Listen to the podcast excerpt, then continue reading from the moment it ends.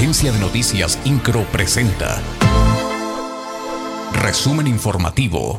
La Fiscalía Especializada en Investigación y Persecución del Delito de Feminicidio detuvo al imputado de privar de la vida a Ana Lilia N. tras los hechos ocurridos el 3 de diciembre en el municipio de Landa de Matamoros. En audiencia inicial, el juez de la causa determinó su vinculación a proceso, prisión preventiva y tres meses de investigación complementaria.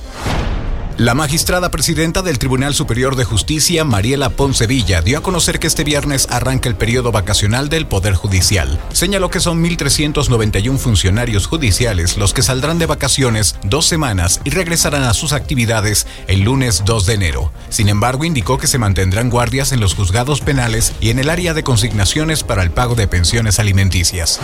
La secretaria de Gobierno Guadalupe Murguía Gutiérrez informó que el Instituto para los Pueblos Originarios recibirá un presupuesto de 15 millones de pesos. Indicó que se espera que durante las primeras sesiones del siguiente año en la 60 legislatura se apruebe la creación de este instituto. Mencionó que estos recursos serán primordialmente para obras que se requieran en los pueblos que conformarán este instituto.